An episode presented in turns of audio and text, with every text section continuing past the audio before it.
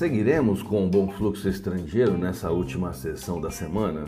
Eu sou Gostiro Filho e trarei nesta tão aguardada sexta-feira, dia 14, um balanço desses últimos cinco dias.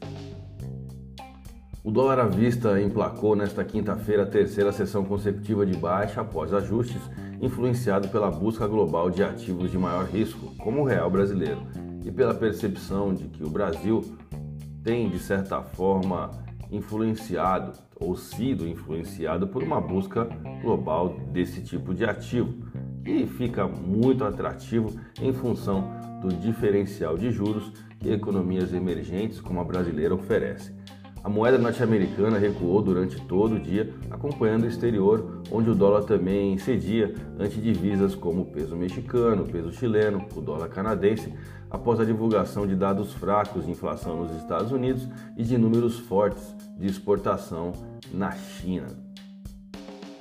Pela manhã de ontem, o Departamento do Trabalho dos Estados Unidos informou que o índice de preços ao produtor, o IPP, para a demanda final caiu 0,5% no mês passado. Economistas consultados pela agência Reuters previam que o índice ficaria inalterado no mês. Já os pedidos iniciais de seguro-desemprego aumentaram em 11 mil, chegando a 239 mil empregos, ou perdão, pedidos, né, de auxílio-desemprego, em dado com o ajuste, digamos, sazonal na semana encerrada em 8 de abril. Economistas consultados também pela agência Reuters previam 232 mil pedidos para a última semana.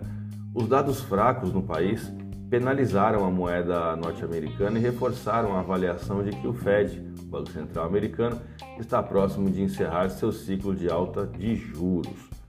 No entanto, o Banco Central americano não disse nada a respeito disso. É muito importante frisarmos, ou seja, o mercado novamente se movimentando no boato. Por outro lado, os dados da China foram favoráveis. O país asiático reportou alta de 14,8% das exportações em março, ante o ano anterior, sendo que economistas previam queda de 7%. Já as importações pela China caíram apenas 1,4%, contra uma previsão de baixa de 5%. Esses indicadores de inflação importantes, como o IPC e o IPP, falando agora dos Estados Unidos, vindo fracos, eles de certa forma enfraquecem o dólar no exterior, né? me refiro aqui ao dólar index, que operou perto dos 100 mil pontos, com uma queda na semana de 0,7%. Essa clara representação de apetite ao risco beneficiou o Brasil nesta semana que viveu um fluxo contínuo de entrada de capital estrangeiro. Durante a tarde, a moeda estrangeira recuperou um pouco do fôlego com importantes é, importadores, eu digo importantes pelo volume de movimentações né, de contratos de câmbio na compra, aproveitando as cotações baixas para literalmente voltar ao mercado e adquirir novas posições na paridade.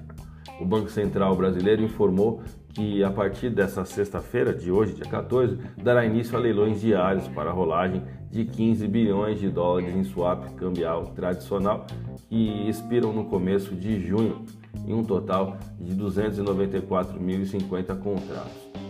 Como de costume, o Banco Central informou que os lotes ofertados poderão ser alterados a cada dia e que as propostas acatadas podem eventualmente ser inferiores à oferta, a depender das condições de demanda, sem prejuízo do objetivo de rolagem integral do vencimento.